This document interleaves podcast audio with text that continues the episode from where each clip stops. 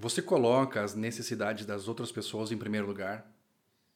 Você dá mais às pessoas do que recebe delas? Os seus amigos veem você fazendo mais pelos outros do que por você mesmo? Esse padrão comportamental pode até apresentar um aspecto positivo, mas quando levado ao extremo, pode trazer sérios problemas. Meu nome é Leonardo de Souza, eu sou psicólogo clínico, sou especialista em terapia cognitivo-comportamental e este é o meu podcast. Seja muito bem-vindo. E se você é novo por aqui, eu já te convido a seguir o podcast. Toda semana tem um episódio novo por aqui. Hoje eu vou falar sobre esse comportamento, que é, um, que é a resposta a um esquema chamado de esquema de autossacrifício. E de forma resumida, a pessoa que se autossacrifica, ela atende os desejos e necessidades das outras pessoas, sacrificando os seus próprios. E dentro de alguns limites, é até positivo e saudável se sacrificar um pouco. A sociedade precisa de pessoas altruístas que ajudem as outras pessoas, mas quando esses limites são ultrapassados, a pessoa pode, pode se prejudicar. Ela pode adoecer e apresentar uma série de problemas de saúde. É, por exemplo, ansiedade, depressão, explosões de raiva. E por esse motivo, vamos conhecer um pouco sobre esse esquema esse esquema de autossacrifício, como ele se manifesta, suas possíveis origens, e no final desse episódio eu vou mostrar uma forma de avaliar se esse esquema ele influencia na sua vida. E para falar sobre o esquema de autossacrifício, primeiro é preciso entender o que é um esquema. Bom, um esquema é um padrão de funcionamento do indivíduo que se inicia lá na infância e se perpetua por toda a vida. Os esquemas eles influenciam nossos pensamentos, nossos sentimentos e comportamentos. Podem ser adaptados ou desadaptados, ou seja, saudáveis ou patológicos. Mas ambos se originaram para tentar ajudar o indivíduo a sobreviver a situações e eventos potencialmente destrutivos, como o abandono, a rejeição ou então a superproteção. As pessoas com esquemas de autossacrifício, elas colocam as necessidades e desejos de outra pessoa em primeiro lugar consideram que as suas próprias necessidades não são importantes. E, via de regra, as pessoas com esse esquema doam-se tanto que acabam se prejudicando. Esse padrão comportamental disfuncional ele é impulsionado por crenças com um excessivo foco nos outros. Fazem isso né, para impedir que as outras pessoas sofram, porque acreditam que isso é o certo a se fazer, para não se sentirem culpados ou egoístas o autossacrifício muitas vezes leva a um sentimento exagerado de responsabilidade com o outro. Os esquemas se originam na infância e ajudam a criança a enfrentar situações ou eventos potencialmente destrutivos, como por exemplo o abuso, a rejeição, o abandono. Mas dependendo do tipo de temperamento da criança e da intensidade e frequência dessas situações destrutivas, o indivíduo pode desenvolver um esquema inicial desadaptado. O temperamento é um traço herdado geneticamente e constitui a base do humor, do comportamento e da personalidade. O ambiente remoto ele é constituído pela família nuclear, composta pelos pais, irmãos e outros familiares. Esse ambiente tem um papel importantíssimo no desenvolvimento da criança, promovendo estímulos, suprindo necessidades emocionais, e quando isso não acontece, aumentam as chances da criança desenvolver um esquema inicial desadaptado. Então, o temperamento da criança associado ao ambiente remoto pode desenvolver um esquema. Com base nisso, o esquema de autossacrifício pode se originar de um temperamento altamente empático, que a pessoa carrega desde o nascimento, ou seja, ele é inato, ele é imutável, associado ao ambiente remoto da infância. Essas pessoas, durante a infância, sentiram-se responsáveis por um ou por ambos os pais.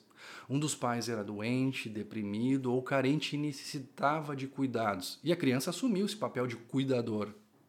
Ou então, um dos pais era quem se sacrificava pelos outros. Estava sempre ajudando todo mundo, e com o tempo, né, a criança internaliza esse comportamento e desenvolve esse esquema. Na vida adulta, esse esquema acaba sendo ativado por situações semelhantes àquelas que originaram no passado.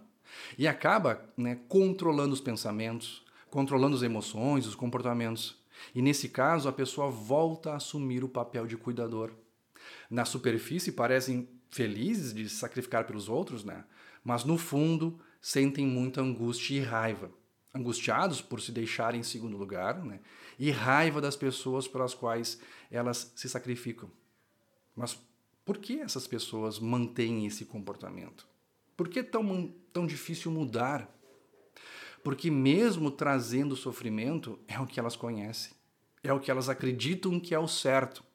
Então, o esquema ele é reforçado por crenças e ganhos secundários. Sim, existem ganhos, existem ganhos secundários, como, como chamamos, né? Algumas crenças podem reforçar o esquema de forma positiva. A pessoa pode se sentir feliz por ajudar os outros, sentir-se bem consigo mesma. Ela é bem vista pelas outras pessoas, sim. E as pessoas com esse esquema geralmente têm muitos amigos, então esses fatores reforçam o esquema. E na verdade, esse esquema ele só é um problema, ou seja, ele só é patológico quando ele é levado ao extremo, fazendo com que os prejuízos excedam muitos ganhos. E muitas vezes em terapia o paciente aprende a criar um limite saudável. Primeiro você precisa entender que uma certa dose de sacrifício é saudável, mas existe um limite. Qual é esse limite? Quando você percebe que está se prejudicando, você vai perder um prazo, um compromisso, um momento de lazer. E como eu percebo isso? Criando um filtro mental. Pergunte a você mesmo: se eu atender às necessidades dessa pessoa, eu vou me prejudicar? Aprenda a se posicionar, a dizer não. Isso não fará de você uma pessoa ruim. Voltando aos esquemas, de forma geral, as pessoas podem responder de três formas básicas à ameaça. Elas podem lutar, fugir ou paralisar-se. Isso corresponde aos três estilos de enfrentamento dos esquemas, né? A hipercompensação, a evitação e a resignação. No primeiro estilo de enfrentamento, a pessoa ela hipercompensa. Ela luta contra o esquema, agindo exatamente ao contrário. Ou seja, ela se revolta contra as pessoas pelas quais se sacrificou tanto e subitamente desenvolve uma raiva exagerada. São comuns as explosões súbitas de raiva em casa ou no ambiente de trabalho, e muitas vezes com consequências negativas. O segundo estilo de enfrentamento é a evitação. O sujeito tenta organizar a sua vida de modo que o esquema nunca seja ativado. Ela costuma evitar situações como relacionamentos íntimos ou desafios profissionais. Ela bloqueia memórias e pensamentos. Se esquivar não resolve o problema, apenas reforça o esquema e impede que o sujeito desenvolva recursos psicológicos para enfrentar essa situação. O terceiro estilo de enfrentamento é a resignação. O sujeito ele não tenta lutar ou fugir, ele paralisa. Ele se entrega ao esquema.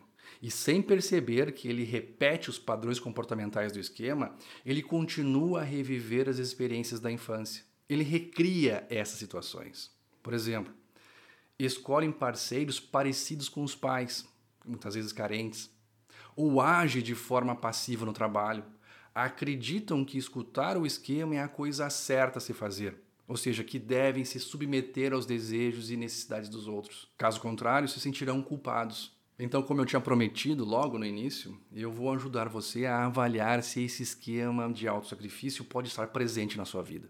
Se ele tem força suficiente para influ influenciar nos seus pensamentos, nas suas emoções ou então nos seus comportamentos. Mas lembre-se, o resultado deste questionário ele não deve ser usado como um diagnóstico, ele é apenas um informativo. Se você perceber esses sinais e se você estiver com problemas ou então em sofrimento, procure ajuda. Então, eu vou ler 10 afirmações e você irá avaliar se essas afirmações representam você. Se você reconhecer ao menos três afirmações como verdadeiras, ou seja, que o representam perfeitamente, esse esquema pode estar ativo em sua vida. E sim, justifica a avaliação é, com um psicólogo especialista em terapia do esquema. Tá? Mas lembre-se, o resultado que você terá respondendo essas questões não deve ser usado como um diagnóstico, é só um informativo. Então eu vou ler 10 afirmações e você irá avaliar se essas afirmações representam você. Se você reconhecer ao menos três afirmações como verdadeiras, ou seja, que representam perfeitamente o seu comportamento, esse esquema pode estar ativo em sua vida e justifica a avaliação com um psicólogo especialista em terapia dos esquemas, tá? Mas lembre-se, o resultado que você terá respondendo essas questões não deve ser usado como diagnóstico, é só um informativo. Tá? Tem aí em mãos um papel e uma caneta para você ir anotando né, as suas respostas.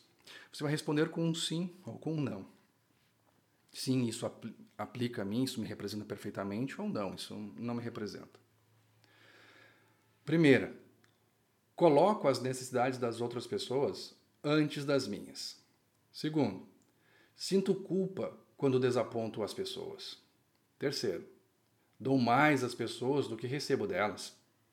Quarto, sou uma boa pessoa, pois penso nos outros mais do que em mim mesmo. 5. No trabalho, normalmente sou aquele que se apresenta como voluntário para fazer tarefas extras ou trabalhar até mais tarde. 6.